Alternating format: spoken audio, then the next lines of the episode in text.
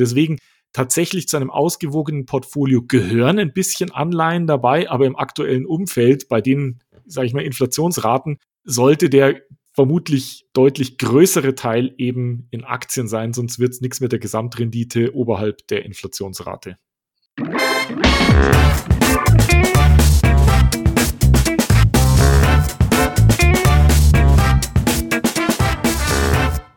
Ich begrüße euch super herzlich zum Her Money Talk, dem Geld- und Karriere-Podcast für Frauen. 2021 war ja ein fulminantes Jahr für die Börsen, vor allem wenn Frau investiert war über Aktienfonds oder ETFs. Ähm, was dürfen wir denn jetzt von 2022 erwarten? Das wollen wir mal klären und werfen dazu heute einen professionellen Blick in die Glaskugel. Ich spreche dazu mit Dr. Philipp Gistakis von unserem Partner der Hypo Vereinsbank. Philipp ist CIO, also Chief Investment Officer für das Wealth Management und Private Banking bei der HVB. Das ist ja schon mal ganz viele Wörter. Philipp, da muss uns gleich mal aufklären. Und er befasst sich tagtäglich damit, welche Geldanlagestrategien sich für vermögende Privatkunden und wie Profi-Investoren, also Stiftungen oder Pensionskassen, äh, was sich die für diese äh, Personengruppe oder Zielgruppe eigentlich eignet. Er hat unter anderem an der renommierten University of Oxford studiert und hat an der TU in München in Chemie promoviert. Seit über 15 Jahren bist du bei der HVB und heute bei uns. Erstmal ganz herzlich willkommen im Podcast, lieber Philipp. Hallo Anne, herzlich willkommen. Ich freue mich hier zu sein. Ähm, ja, du hast ja ähm, Chemie promoviert. Ich bin ja da immer beeindruckt, wenn jemand sowas macht. Kannst du uns mal sagen, wie weit das für dich heute hilfreich ist in deinem Berufsalltag? Also ganz lustig, zunächst einmal hilft es sehr gut äh, bei der Familienarbeit. Mein Sohn hat heute eine Chemieklausur geschrieben und wir haben gestern noch Chemie okay. gelernt miteinander. Also da konnte ich dann auch ein bisschen helfen. Der direkte okay. Bezug der Chemie zu den Finanzmärkten ist natürlich nicht übermäßig groß. Jetzt in der Corona-Pandemie hat es schon geholfen, weil ich natürlich über diesen Hintergrund viele der fachlichen Themen, der mikrobiologischen oder biologischen Themen, zumindest konnte ich damit was anfangen und ich habe auch das ein oder andere ähm, ja, Fachbegriff nachgeschlagen in meinen Büchern, die ich noch hatte. Und das hilft natürlich schon einzuschätzen, ähm, welche Risiken sind denn da und ähm, wie geht das weiter. Aber eigentlich ist ähm, der Bezug dahingehend, dass man über eine Naturwissenschaft äh, eine ganz gute formale Ausbildung bekommt, gerade eine mathematische Ausbildung. Und für mich konkret war das jetzt so, ich bin ja theoretischer Chemiker, das heißt, ich habe Reaktionen modelliert und chemische Prozesse modelliert. Ich bin also gelernter Modellierer und das mache ich jetzt auch. Also okay. wir modellieren ah. Kapitalmärkte und da gehört eben dazu zu verstehen, wie funktionieren Modelle, welche Randbedingungen gibt es, was man, muss man dazu wissen und eben auch tatsächlich zu wissen, dass ein Modell immer eine vereinfachte Darstellung der Wirklichkeit ist und dass man immer, ich sage jetzt mal, mit Vorsicht drauf schauen sollte und nie zu stark modellhörig sein sollte. Aha, okay. Also ist die Chemie äh, von der Theorie der Chemie gar nicht so weit weg von dem, was du heute machst. Aber ähm, ich kenne ja in meiner langen Karriere auch viele sehr erfolgreiche Fondsmanager, die mal ein anderes Leben hatten und in der Branche waren oder in der Chemiebranche. Und das war für die eigentlich auch sehr hilfreich. So ähnlich wie du jetzt sagst, kannst du jetzt vielleicht gerade auch in der aktuellen Situation mit der Impfdebatte und so das vielleicht für dich besser einschätzen mit deinem Fachwissen. Aber ich fand auch, dass diese Fondsmanager oder es waren meistens Männer, ähm, dann auch immer ja, natürlich einen ganz anderen Blick auf die Branche auch hatten, weil sie mehr Verständnis hatten für die Produktpipeline und für den, den Zyklus, äh, den diese Unternehmen machen. Also das fand ich immer da bezeichnend. Aber das ist jetzt, glaube ich, für dich jetzt dann nicht so relevant. Ja, ich bin in dem Sinne ja kein, kein ähm, sozusagen Einzeltitel-Analyst oder sowas. Ich schaue mir jetzt nicht die Chemiebranche speziell hm. an, aber natürlich verfolge ich das Ganze mit Interesse. Aber es gibt genügend andere Prinzipien, wo das eben hilft, wo es eben hilft, dass man ein Verständnis dafür hat, wie funktionieren Technologieunternehmen, wie funktionieren ähm, solche Forschungsprozesse und wie vor allem geht man sozusagen wissenschaftlich an bestimmte Fragestellungen ran. Gerade dieses Wissenschaftlichkeitsthema ist ja aktuell auch in der Corona-Debatte sehr, sehr wichtig. Absolut. Wer hätte das gedacht, ne? dass, das, äh, dass solche Menschen heute äh, Stars sind, äh, zum Ärger von manchen und zur Freude von anderen. Aber diese Debatte wollen wir hier nicht führen. Ich glaube, da werden wir nicht fertig. Wir belassen es jetzt einfach mal dabei. Ähm, lass uns über, über die erfreulichen Dinge reden, nämlich 2021 war ja ein gutes Jahr äh, für die Börsen im Kern. Äh, es hat, Corona hat uns nach wie vor begleitet in diesem Jahr, auch wenn viele gedacht haben, inklusive meiner Person, das muss doch jetzt irgendwie mal aufhören, dieser Spaß. aber äh, es scheint ja immer noch da zu sein. Und äh, ja, ich bin auch ein bisschen überrascht, äh, was diese wirtschaftlichen Auswirkungen angeht von dieser Corona-Pandemie. Es war ja auch ein bisschen erwartet, dass das einen wirtschaftlichen Dämpfer aufsetzt. Ähm, ja, wie siehst du das? Kommt da noch was? Ähm, es scheint ja nicht so großartig der Fall zu sein, dass in der Fläche alle darunter leiden, wirtschaftlich gesehen. Ja, das Interessante ist, dass man sieht, dass jede Welle, die wir jetzt gesehen haben, wir sind jetzt gerade in der vierten Welle, wirtschaftlich immer weniger Auswirkungen hatte als die davor liegende Welle. Das hat was damit zu tun, dass die Unternehmen sich entsprechend darauf einstellen können, dass wir als Gesellschaft wesentlich besser mit diesen Themen jetzt umgehen können, dass wir vielleicht auch Ausweichsmechanismen entwickelt haben. Und ähm, das, glaube ich, wird auch für die aktuelle Situation der Fall sein. Also ich glaube tatsächlich, dass die aktuelle Situation eher ein medizinisches, gesellschaftliches Thema ist als ein wirtschaftliches Thema. Es wirkt sich schon auf die Wirtschaft aus und es wirkt sich natürlich insbesondere auch auf die Märkte aus, weil da ein Unsicherheitsfaktor dazu kommt. Und Unsicherheit, das mögen die Märkte eben nicht und reagieren da sozusagen quasi mit Risikoprämien, also mit einer gewissen Vorsicht. Ähm, das hat eine gewisse Auswirkung, aber tatsächlich ähm, kann ich mir gut vorstellen, dass es im schlimmsten Fall sozusagen nochmal eine Delle gibt, was dann bedeutet, dass sozusagen wirtschaftliche Aktivität von einem Quartal ins nächste verschoben wird, wenn dann sozusagen die Erholung halt ein bisschen länger dauert. Mhm. Ah, interessant. Gut, das ist eine, finde ich, eine, eine super Erklärung auch, weil man fragt sich ja dann schon, ne? Es ist ja nur jetzt eine riesen, äh, Riesensituation. Aber ich, ähm, vielleicht ist es einfach auch eine Bestätigung, dass die Unternehmen doch da relativ flott auch wieder agieren und sich auf neue Situationen einstellen, viel schneller als es ein Staat äh, tun kann. Äh, wobei die natürlich auch bemüht haben, hier, sie haben die Geldschleusen geöffnet, da können wir gleich nochmal drüber sprechen. Aber ähm, spricht vielleicht auch für die Firmen. Ne? Man hat sich adaptiert. Wir beide reden ja heute auch, äh, du bist im Homeoffice. Ähm, ja, du bist ja auch ein Beispiel, äh, euer Unternehmen ist ja auch ein Beispiel dafür, wie man sich arrangiert mit der Situation. Das ist ja, hat ja besser geklappt als befürchtet. In der Tat. Ähm, muss man ganz ehrlich sagen, äh, als wir so die, die Situation so aus der Perspektive zweites Quartal 2020 betrachtet haben und ähm, sozusagen alles sah danach aus, es ging den Bach runter und wir müssen alle zu Hause bleiben. Ich glaube, da haben wir uns alle nicht vorgestellt, dass das mit dem Homeoffice so gut funktioniert. Das muss man allerdings natürlich dazu sagen, bin ich jetzt auch in einer Branche, in der sozusagen das Homeoffice sehr gut funktioniert. Wenn man jetzt in einem Industrieunternehmen ist, das mit Fertigung oder mit Labor zu tun hat, da geht das natürlich nicht. Von daher mhm. sind wir da so in einer Situation, ähm, wo das ganz gut funktioniert. Aber du hast eins gesagt, was ich sehr wichtig finde. Ähm, wir sind tatsächlich mittlerweile sehr als Gesellschaft und auch die Unternehmen sehr anpassungsfähig geworden. Und das ist auch das, was die Märkte jetzt sozusagen gutieren, ist nämlich, dass sie sagen, ja, da kommt vielleicht noch mal eine Welle, aber wir wissen eigentlich, dass wir da in der Lage sind, damit umzugehen. Mhm. Ja, das ist doch auch eine, eine, wichtige Erkenntnis, auch für alle, die natürlich an den Börsen ak äh, aktiv sind. Also es geht ja, Lebe geht weiter, wie ja mal ein Fußballtrainer gesagt hat. Ähm, was aber auch weitergeht, und das ist ja schon sehr bedenklich, ist die Inflation, weil so ganz ohne Folgen bleibt ja das Tun dann auch nicht. Vor allen Dingen nicht, wenn man da die Schleusen geöffnet hat seitens der Zentralbanken. Ähm, und die Inflation beschäftigt ja auch viele unserer Hörerinnen und unserer Leserinnen von Herr Money wenn man guckt, äh, also steht in der Bildzeitung, da weißt du schon, es ist in der Welt angekommen. Äh, fünf Prozent Inflation, glaube ich, haben wir hier bei uns. In den, Amerik in den USA liegt es höher. Was bedeutet das jetzt aus deiner Sicht für, für Anlegerinnen? Was, was gibt es da für Fallstricke, die da auf uns als Anlegerinnen zukommen? Ja, also ganz konkret bedeutet es natürlich für die Anlegerin, dass sie bei Anlagen, insbesondere bei Zinsanlagen, sehr vorsichtig sein muss. Denn die niedrige Inflation, äh, die hohe Inflation, die wir haben, die ist ja nicht nur deswegen problematisch, weil sozusagen das Geld weniger wert wird, sondern gleichzeitig haben wir auch ein Umfeld gerade in Europa mit sehr niedrigen Zinsen.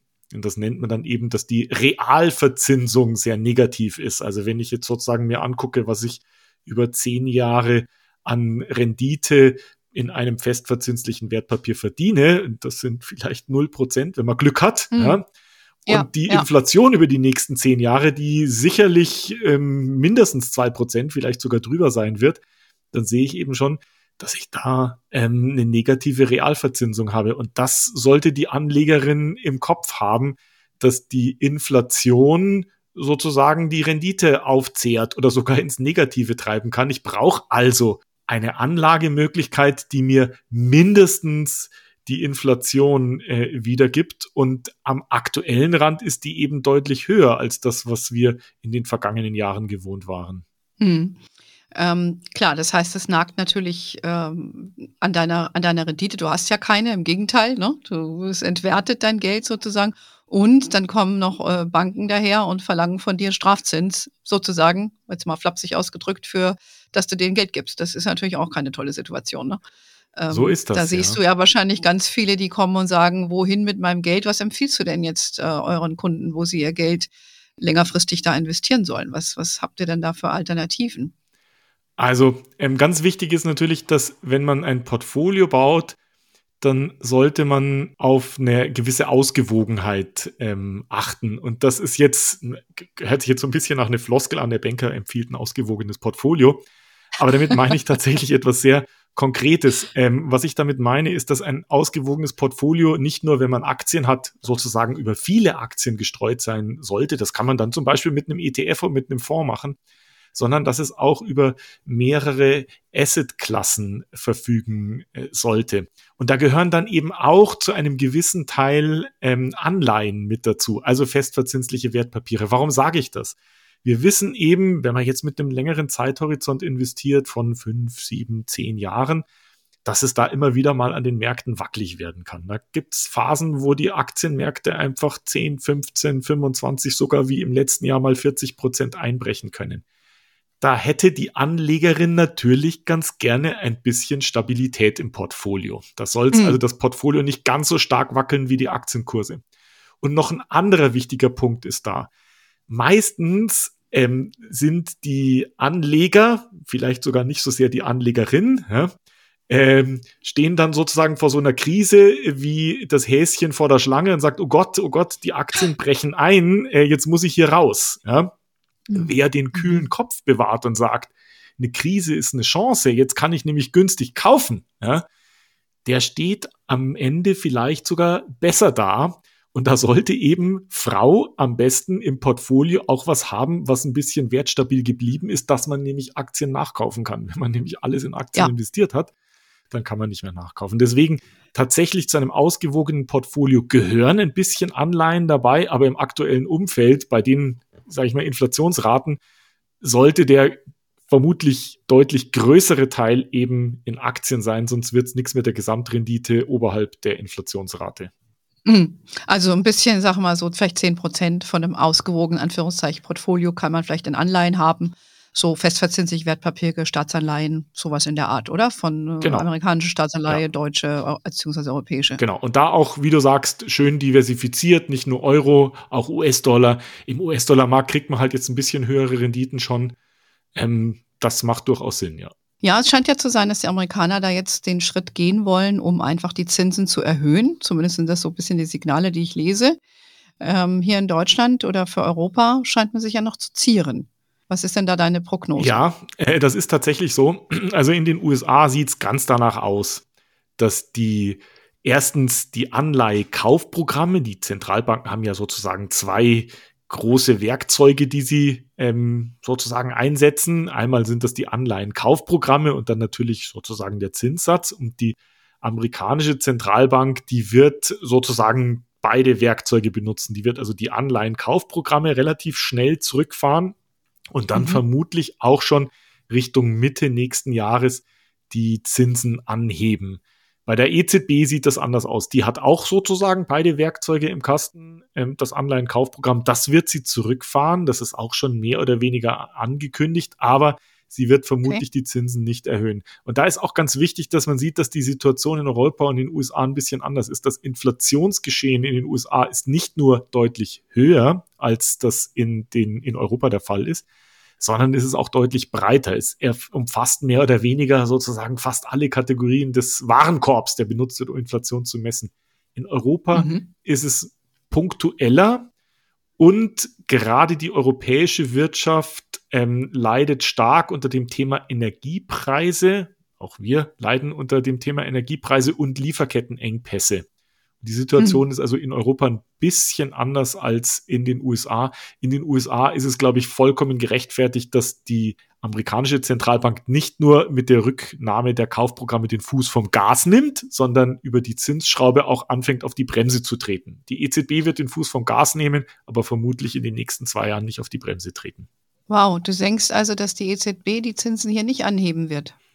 Nein. ich dich, habe ich richtig verstanden? Das glaube ich nicht, mhm. dass das passieren wird, mhm. denn zunächst einmal ist sozusagen das wichtige Instrument eigentlich sozusagen das Fluten des Marktes mit Liquidität über die Anleihenkäufe. Und wenn sie das zurücknehmen, wird das schon mal einen ordentlichen Bremseffekt haben. Das ist so ein bisschen wie beim Auto, ne? Wenn man äh, 150, 160 Stundenkilometer fährt und sozusagen den Fuß vom Gas nimmt, dann hat der Motor alleine schon eine ordentliche Bremswirkung. Da muss man gar nicht ja, so sehr auf die dann Bremse. Dann rollt er aus. Genau, dann rollt er aus, mhm. ja. Mhm, verstehe.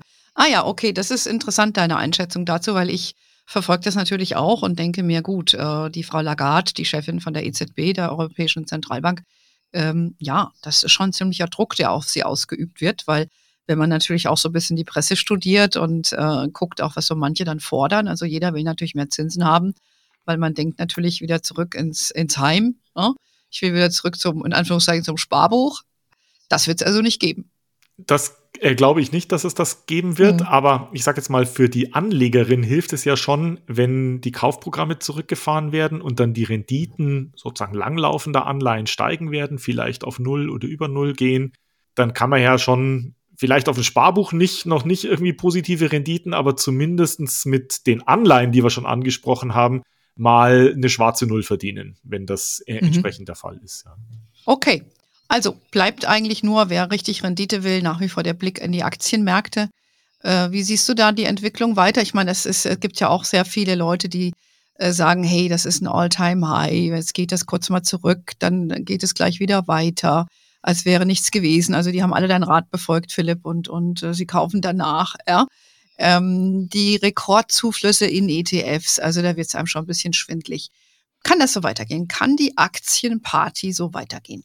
Ja, ich glaube schon. Ich glaube allerdings nicht, dass sie sozusagen in dem Maße weitergeht, wie sie dieses Jahr gelaufen ist. Ich glaube, mhm. das kann man nicht erwarten. Dieses Jahr haben wir Aktienrenditen weit im zweistelligen Bereich gesehen. In den USA 25 Prozent, ähm, einzelne Titel noch viel, viel mehr. Auch in Europa war die Aktienperformance ähm, hervorragend. Ich glaube, das kann man so in der Höhe nicht in die Zukunft fortschreiben, muss es aber auch gar nicht. Ähm, mhm. Wenn wir eine vernünftige Aktienperformance nächstes Jahr sehen, und das ist dann eine, die vielleicht knapp zweistellige ähm, Renditezahlen abwirft, dann ist das auch in Ordnung. Warum bin ich optimistisch, dass das weitergeht? Das liegt im Wesentlichen an zwei Faktoren. Das erste ist, dass wir vermutlich auch nächstes Jahr ein sehr ordentliches Wirtschaftswachstum haben werden. Also so unsere mhm. Prognosen sind USA dreieinhalb Prozent Wachstum nächstes Jahr, Europa vielleicht knapp vier Prozent Wachstum. Das ist deutlich weniger als die fünf bis fünfeinhalb Prozent, die wir dieses Jahr gesehen haben. Und es wird auch weiter im Jahr 2023 vermutlich eine weitere Abkühlung der Wachstumsdynamik vielleicht auch unter drei Prozent geben. Also sozusagen das Wachstumsumfeld kühlt sich ab. Ja, das ist so. Aber diese Zahlen, dreieinhalb bis vier Prozent, das sind natürlich Werte, die liegen deutlich über dem Trendwachstum, was wir vor der Krise gesehen haben. Und das mhm. ist eigentlich ein gutes Wachstumsumfeld. Das ist der erste Faktor. Wir haben ein gutes Umfeld nächstes Jahr. Aber, wie gesagt, eine Abkühlungsdynamik und das bremst ein bisschen die Stimmung.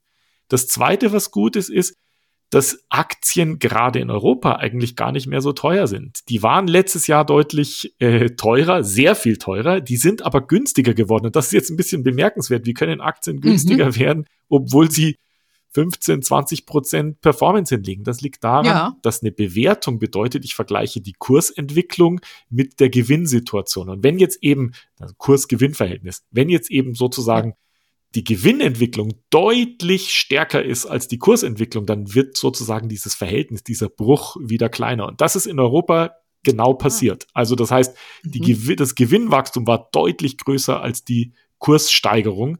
Und das hat dazu geführt, dass europäische Aktien im Schnitt gar nicht mehr teuer sind. Äh, wir sprechen jetzt vom KGV von ungefähr 15. Das mag jetzt vielen Leuten nicht nichts sagen. Aber wenn man das mal vergleicht mit dem KGV in den USA, mit dem Kursgewinnverhältnis in den USA, da liegt es bei knapp 22, also ist deutlich teurer. Mhm. Also europäische Aktien sind ähm, für eine Anlegerin durchaus attraktiv, auch von der Bewertung. Wir sind da also nicht in einem gefährlichen Bereich. Und dazu kommt eben, wie ich eingangs gesagt habe, mhm. eine ganz gute fundamentale Situation. Ah ja, das hört sich ja interessant an, dass du sagst, eher vielleicht, wenn man, ich sage jetzt mal jemand, der meinen Podcast kennt, weiß, dass vielleicht auch mal taktisch vorgehst, dass du eher sagst, okay, dann setze ich vielleicht äh, ein bisschen ein größeres Gewicht in meiner Portfolio-Aufteilung ähm, auf europäische Aktien weil, wenn ich das so höre, würde ich sagen, schätzt du, dass die vielleicht auch besser performen, also sich besser entwickeln als amerikanische Aktien? Ja, das würde ich genauso unterschreiben. Ah, ja. Also ähm, immer noch gehören, wie gesagt, jetzt Diversifizierung. Es gehören auch amerikanische ja. Aktien ins Portfolio. Es gibt viele amerikanische Unternehmen, die hervorragend aufgestellt sind, Marktführer gerade im Technologiebereich äh, sind, im Softwarebereich ähm, gibt es kaum Unternehmen, die sozusagen mit den großen amerikanischen Häusern mithalten können von der Wettbewerbsfähigkeit. Aber ja, das ist genauso. Also ich glaube, man sollte äh, ein etwas größeres Gewicht im kommenden Jahr auf europäische Werte setzen. Mhm. Und wir haben auch einiges zu bieten, muss man ganz ehrlich sagen. Europäische Industriewerte sind ähm, zum Teil hervorragend, auch global von der Wettbewerbsperspektive her aufgestellt. Mhm, interessant. Ist jetzt ähm, die, die Tech-Werte äh, auch angesprochen, die ja auch rasant äh, gelaufen sind. Wie siehst du das jetzt auf so einzelne Sektoren, so, ich sag mal so heiß oder hot war ja auch äh, Pharma, ne, bedingt durch die ganze Impfgeschichte. Ähm, siehst du, dass man da so einzelne Sektoren, die entweder haben sie schon ihre besten Zeiten hinter sich oder wo du sagst, hm, da siehst du noch Potenzial, gerade bei so Tech-Werten. Es gibt ja nicht nur die Amerikaner, es gibt ja auch die Chinesen, wobei das ja nochmal eine eigene Dynamik hat mit dem, mit der Regierung dort. Ja. Ähm, Tech ist eine sehr, sehr gute Frage, weil das vermutlich sich stark von Unternehmen zu Unternehmen entscheiden, unterscheiden wird. Ähm, was meine mhm. ich damit? Wir haben schon gesagt, die amerikanische Zentralbank geht vom Gas runter und steigt auf die Bremse. Die Auswirkung davon wird sein, dass die Renditen steigen werden. Also die Zinsen werden steigen. Und steigende Zinsen sind insbesondere für solche Unternehmen, für solche Aktien problematisch, die einen sehr hohen Wert haben, also sozusagen ein sehr hohes Kurs-Gewinn-Verhältnis haben, die also sehr teuer sind. Warum? Mhm. Weil gerade bei diesen teuren Unternehmen sozusagen die Unternehmensbewertung, die Aktienbewertung von den Zinsen äh, abhängt und wenn die Zinsen steigen, dann fallen die Kurse. Ja, und das ist insbesondere im Technologiebereich, gerade in den USA, sehr der Fall. Insbesondere für solche Unternehmen, die eigentlich eine ganz gute Fantasie auslösen bei den Anlegerinnen, aber eigentlich aktuell noch nicht viel Geld verdienen, ja, also sozusagen noch nicht hm. wirklich profitabel ja. sind. Da muss man also ein bisschen aufpassen. Heißt nicht, dass man komplett sozusagen den Technologiebereich links liegen lassen sollte, sollte man überhaupt nicht. Da gibt es ganz viele interessante Werte, aber man muss in dem Bereich ein bisschen vorsichtig sein. Pharma hast du angesprochen. Okay 2020 einer der Sektoren schlechthin. 2021 nicht mehr ganz so gut, weil einfach alles mhm. andere aufgeholt hat, so also im Vergleich dazu. Mhm. 2022 könnte ich mir wieder ganz gut vorstellen.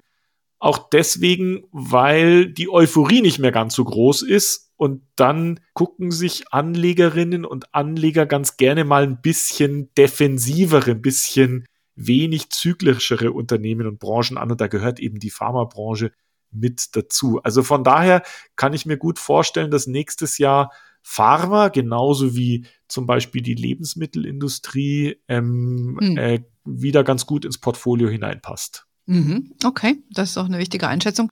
Hm, wenn wir empfehlen, oder was heißt empfehlen, wir machen ja keine Anlageberatung, äh, wie du weißt, aber sag mal so gängigerweise, äh, wenn jemand sich neu am äh, Aktienmarkt engagiert, dann bietet sich ja so ein weltweit anlegendes Portfolio an. Da wird ja gerne auch ein, ein Produkt auf den MSCI World genommen, also der bekannte Index. Ähm, aber auch man sagt, nimm doch einen Prozentsatz noch in die Emerging Markets mit rein, also in die Schwellenländer, ähm, damit man da wirklich alles irgendwie abgedeckt hat aus Diversifizierungsgründen. Jetzt sind die ja sehr gemischt gelaufen. Ja, würdest du sagen, dass diese These ja nach wie vor valide ist und ähm, wie schätzt du generell diese Märkte ein? Also ich denke, Schwellenländer gerade äh, auf der Aktienseite gehören damit dazu. Ähm, institutionelle Investoren nehmen Schwellenländer ganz gerne auch auf der Anleihenseite dazu, aber das ist ein bisschen komplizierter. Ich finde es sozusagen für ein Privatportfolio sollte man sich da insbesondere auf die Aktienseite ähm, konzentrieren. Und ähm, da ist es so, dass Schwellenländer deswegen attraktiv sind, weil sie eben langfristig höhere Wachstumsraten versprechen als hm. ähm, die entwickelten Länder. Also von daher, ja, ich denke, da sollte man äh, dabei sein. Aber ähm, man sollte auch ein bisschen aufpassen, ähm, wie das jetzt kurzfristig läuft. Denn wir haben gehört, in den USA die Zinsen steigen, in Europa bleiben sie negativ. Was bedeutet das, wenn sozusagen die Zinsen in den USA höher sind als ähm, in Europa? Dann würde institutionelle Anleger, Anlegerinnen, die würden dann sagen, ich gebe mein Geld lieber in die USA. Und wenn das passiert, mhm dann steigt der Dollar gegenüber dem Euro und der Dollar steigt dann nicht nur gegenüber dem ähm, gegenüber dem Euro, sondern gegenüber vielen anderen Währungen auch. Und das ist typischerweise ein Umfeld, das Schwellenländeranlagen nicht so gerne mögen. Also das heißt, das Umfeld mhm. Wird jetzt okay. nächstes Jahr nicht unbedingt der große Pusher sein, die große Unterstützung für Schwellenländer sein. Deswegen kann da ein bisschen Volatilität entstehen, aber mittel- bis langfristig sollten Anlegerinnen sich auf alle Fälle dieses Thema anschauen, denn wie gesagt, die Wachstumsraten und auch die Performance-Raten, die werden mit großer Wahrscheinlichkeit über die nächsten Jahre in den Schwellenländern höher sein, als das in Europa oder in den USA der Fall ist. Hm. Ja gut, es geht ja hier um ausgewogen aufgestellt zu sein, ein Portfolio sich zusammenstellen. Da gehört es halt dazu, dass ein Wert mal besser und mal schlechter läuft. Nur weil jetzt so ein Segment des Marktes nicht so die Performance hatte wie äh, was, wie, wie andere Segmente des Marktes, ist ja eigentlich auch so ein bisschen der Punkt. Ne? Da sollte man dann nicht unbedingt die Reißleine ziehen. Genau. Also du bist nach wie vor, hast das ja auch sehr gut einsortiert, dass man das für sich selbst auch ein bisschen sortieren kann, weil dann stellen sich ja auch Neuanlegerinnen dann auch die Frage, ja, warum mache ich das eigentlich? Ne? Dann packe ich doch alles äh, in einen anderen Markt rein, weil da verdiene ich mehr. Aber das ist ja dann genau der Fehler. Genau. Ich kenne das ja von mir auch. Du guckst dir dein Portfolio an äh, und dann denkst du dir, man, das, uh, this dog I could have done without. Ja, also dann hätte aber dann habe ich das auch für mich, ich habe ja dann überlegt mir das dann selbst immer und denke mir, nee, ich habe ja Grund gehabt, warum ich mich so aufgestellt habe mit meinem Portfolio. Und dann lasse ich das dann, wenn ich die Story weiter für intakt halte. Und dann sieht man halt, wie sich das dann dreht. Ja, also ich habe da ja auch zum Beispiel, zum Beispiel Sachen gekauft im nordischen Bereich und durch die Abhängigkeit von dem Öl und hier und da, also das ist dann irgendwie runtergerasselt, ja. Und äh, dann habe ich gedacht, nee, aber ich wollte in dem Markt engagiert sein, aus verschiedenen Gründen, und dann ging das Ding wieder hoch. Also, ne, das muss man sich dann immer so ein bisschen noch in, in Erinnerung rufen. Finde ich einen guten Punkt, Anne. Das ist nämlich genau der, genau der Punkt. Wenn man, wenn man sich eine Überlegung gemacht hat ähm, und sozusagen quasi sich einen Investment Case aufgebaut hat, dann, wenn man diesen Investment Case, sage ich jetzt mal, sich nochmal ex post ja, anschaut und bewertet, wie ist es denn jetzt in der Vergangenheit gelaufen, ist nicht so gut gelaufen. Wenn ich aber immer noch dazu stehe und denke, das war eigentlich eine gute Idee und ich glaube, dass das fundamental immer noch stimmt, also wenn die Entwicklung, die sich jetzt in, den seitdem sozusagen dargestellt hat, nicht plötzlich eine Information erhält, wo ich sage, oh, da habe ich mich jetzt nicht nur im Preis getäuscht, sondern auch sozusagen in der fundamentalen Entwicklung, dann macht es vielleicht schon Sinn, dabei zu bleiben kommt uns auch mhm. immer wieder vor. Und du hast jetzt sozusagen die Nordics angesprochen. Wir hatten auch eine Norweger Anleihe mit dabei, mhm. weil wir sozusagen sie auf dem Ölpreis ähm, da setzen wollten. Norwegen hängt stark vom mhm. Ölpreis ab. Und das ja. war zwischendrin auch schwierig, ja. Das muss man auch sagen. Ja. ja. Ja, ja, es gibt ja viel, also äh, das ist halt so, das, aber ich glaube, das ist für unsere Hörerinnen auch mal wichtig zu hören. Es läuft, geht natürlich logischerweise nicht immer in eine Richtung und wenn man noch vielleicht das noch nicht so lange macht, dann wird man halt versucht zu sagen, oh Gott, ich lasse das und so. Aber ähm, nein, yes you can, ja, stay in it. Das, das ja. Leben, Leben geht wieder weiter. Manchmal muss Frau durchhalten, das ist so, ja. Muss, muss Frau durchhalten, das ist wie im echten Leben. Ähm, man kann ja auch nicht bei jedem kleinen Ehe Ehestreit sagen, ich tausche den Mann aus. Ne? Das ist ja auch nicht immer so optimal. So mal aus dem Nähkästchen gemacht. Gute Analogie, ja. Gut, ähm, aber wir haben ja auch hier einiges Neues in Deutschland. Ähm, wir haben ja bei unserer Safety Night, wo du ja auch äh, deinen Auftritt hattest, schon ganz kurz drüber gesprochen.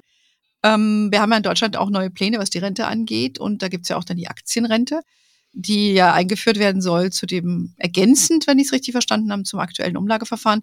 Äh, bist du ein Fan davon ähm, oder sagst du, brauchen wir hier nicht in Deutschland? Also muss man sich natürlich in der konkreten Ausgestaltung dann anschauen, aber die grundlegenden Überlegungen dazu, ja, bin ich ein Fan davon, macht auf alle Fälle Sinn. Denn eine, eine Anlage, die sozusagen auf die Rente ausgerichtet ist, also sozusagen per Definition mehrere Dekaden lang sein soll, ja, die muss auf alle Fälle hohe Aktienanteile haben oder fast ausschließlich äh, Aktien sein. Wie wir schon gesagt haben, die Inflation ist ähm, relativ hoch. Die wird auch, ich sage jetzt mal, das ist ja sozusagen das Ziel der EZB, die wird hoffentlich bei zwei Prozent bleiben. Das ist das Ziel der EZB. Vielleicht schafft sie das auch sozusagen, die bei zwei Prozent zu halten und dass sie nicht das wieder runterfällt. Ja? Mhm. Im Moment liegt sie drüber, aber davor war sie immer drunter. Mhm. Aber das Ziel ist, das bei zwei Prozent zu halten. Ja? Wenn wir aber uns anschauen, dass die Renditen vermutlich langfristig unter zwei Prozent sind, da kann ich damit nichts gewinnen. Da verliere ich sozusagen mit jedem Tag, mit jedem Monat verliere ich sozusagen Kaufkraft. Und deswegen brauchen wir hohe Anteile an Aktienportfolien. Wenn man jetzt eben noch mit dazu nimmt, dass viele Rentenbestandteile zum Beispiel aus der Lebensversicherung oder auch aus der gesetzlichen Rentenversicherung oder eben auch das, was man zum Beispiel vielleicht über den Arbeitgeber bekommt, äh, diese Säule, dass die ohnehin schon stark rentenlastig sind, wie deren Charakter Stimmt, ist, ja. dann muss ich eben genau. diese starke Rentenlastigkeit in dem zusätzlichen Teil meiner Anlage, die ich sozusagen privat manage, da noch mit ausgleichen. Und ähm, mhm. dass das jetzt sozusagen die Regierung auch angeht und sozusagen dem Rechnung trägt, dass über die nächsten 20 Jahre man mit festverzinslichen Wertpapieren vermutlich nicht ausreichend ähm, verdienen kann, finde ich das eigentlich sehr gut. Mhm. Ich finde es auch sehr gut. Ich bin jetzt auch gespannt, wie du sagst, wie sie das ausgestalten werden. Das ist schon eine Herausforderung, aber ähm, ich halte es auch für längst überholt und überfällig, dass da was passiert. Also das Thema werden wir sicherlich nochmal aufgreifen. Was ich auch interessant war, fand im Rückblick auf 2021, war das, das Thema Kryptowährung. Und nicht nur Direktinvestments in Krypto, sondern auch in Derivate, Instrumente, äh, weil ETFs und so gibt's ja hier keine dazu, hat ja sehr an Dynamik gewonnen, auch in der Berichterstattung. Und äh, aber es hat auch mehr Anleger und Anlegerinnen gewonnen, auch Frauen, ne? das, obwohl es nach wie vor die Minderheit sind. Wie ist denn jetzt, äh, wie siehst denn du das? Berücksichtigt ihr das in euren Portfolios für eure professionellen Investoren? Ähm, wir wissen ja, es ist eine sehr spekulative Geschichte, aber was ist da deine Einschätzung dazu? Also unsere Kundinnen. Machst, macht ihr das? Machen wir im Moment noch nicht. Wir beobachten den Markt. Mhm. Natürlich machen wir im Moment noch okay. nicht, weil unsere, unsere ähm, Kundinnen und Kunden, die sind da ein bisschen skeptisch. Das ist zu volatil. Ähm, mhm. Sozusagen der Markt, den wir da jetzt sehen, die, die Kryptowährung, die wir jetzt sehen. Insgesamt muss man sagen, dass man, glaube ich, von den Coins, also von den Kryptowährungen, die am Markt gehandelt werden und von der zugrunde liegenden Technologie der sogenannten Blockchain unterscheiden muss. Es gibt gerade in diesem Blockchain-Bereich sehr interessante Möglichkeiten, auch sehr interessante Unternehmen, sehr in interessante Initiativen, die auch die Bankenwelt revolutionieren werden über die nächsten ja. Jahre. Und da kann man sich durchaus da kann man durchaus interessante Investment Cases und Opportunitäten finden. Mir persönlich muss ich jetzt ganz ehrlich sagen, du hast gesagt, es sind auch einige Frauen mit dabei. Ich glaube eher, wie du gesagt hast, die sind in der Minderheit. Das Ganze ist schon ziemlich ja. ähm, Testosteron ja. gefüllt. Äh, ja. Und enthält eine Volatilität, die mir persönlich auch viel zu viel ist. Und ähm, mhm. ich möchte also sozusagen quasi, wenn ich das jetzt mal so sagen darf, nicht mit dem äh, Geld meiner Kunden auf diese Volatilität setzen. Das wäre mir mhm. zu viel. Und vor allem, weil mir bei den bestehenden Kryptowährungen auch so tatsächlich der mittelfristige ökonomische Case fehlt. Also was ist eigentlich sozusagen, was dieses wirtschaftlich für einen Beitrag für die wirtschaftliche Entwicklung unserer Gesellschaft oder unserer Unternehmen beiträgt. Das fehlt mir so ein bisschen. Bei allen anderen Assetklassen kann ich das verstehen. Da sehe ich auch die Bedeutung dafür bei den Kryptowährungen, zumindestens bei den großen, ähm, es gibt einige, wo man sagen würde, ja, die haben tatsächlich eine wirtschaftliche Bedeutung darunter. Da kann man sich das anschauen, aber da muss sich der Markt noch ein bisschen entwickeln. Spielgeld, wenn man ein bisschen Lust auf Volatilität hat, ja, dann go for it, klar. Ja, genau. Das sehe ich nämlich auch so ein bisschen äh, mit einem kleinen, einfach sich den Markt mal, mal ein bisschen anschauen, mit ein ja. bisschen, mit wenig Geld, um einfach mal zu sehen, wie das funktioniert.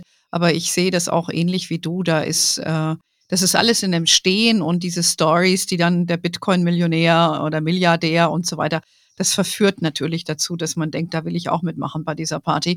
Aber ich bin da auch eher vorsichtig und so. Ich habe dieses Jahr erstmalig ein bisschen selber was gekauft, einfach mal, aber ich bin ja eher dann neugierig, neugierig, ja, um mal zu gucken, wie geht sowas überhaupt. Und äh, das war jetzt für mich mal eine interessante Geschichte. Das gucke ich mir einfach mal an. Aber ich würde jetzt nicht mein Portfolio umschichten und sagen, ich mache jetzt nur noch Krypto. Ja, das, das sehe ich übrigens auch. Also mit den Kundinnen, mit denen ich spreche und auch wenn ich das mit den Kundinnen vergleiche, dann ist hm. mein Eindruck, dass ähm, Frauen als Anlegerinnen ein bisschen bedächtiger, vorsichtiger und auch testend vorgehen und nicht sozusagen quasi ähm, äh, in dieser grandiosen äh, Selbstüberschätzung dann sozusagen da Kopf über reinspringen und sich dann auch das ein oder andere Mal eine blutige Nase holen. Also ich glaube, dieser Ansatz, den du jetzt auch gesagt hast, man guckt sich das mal an und man lernt ein bisschen daran. Also man nimmt genau. das wirklich als Spielgeld und lernt mit ein bisschen daran und testet auch sozusagen seine eigene Risikotragfähigkeit daran. Das ist ein ganz guter Ansatz.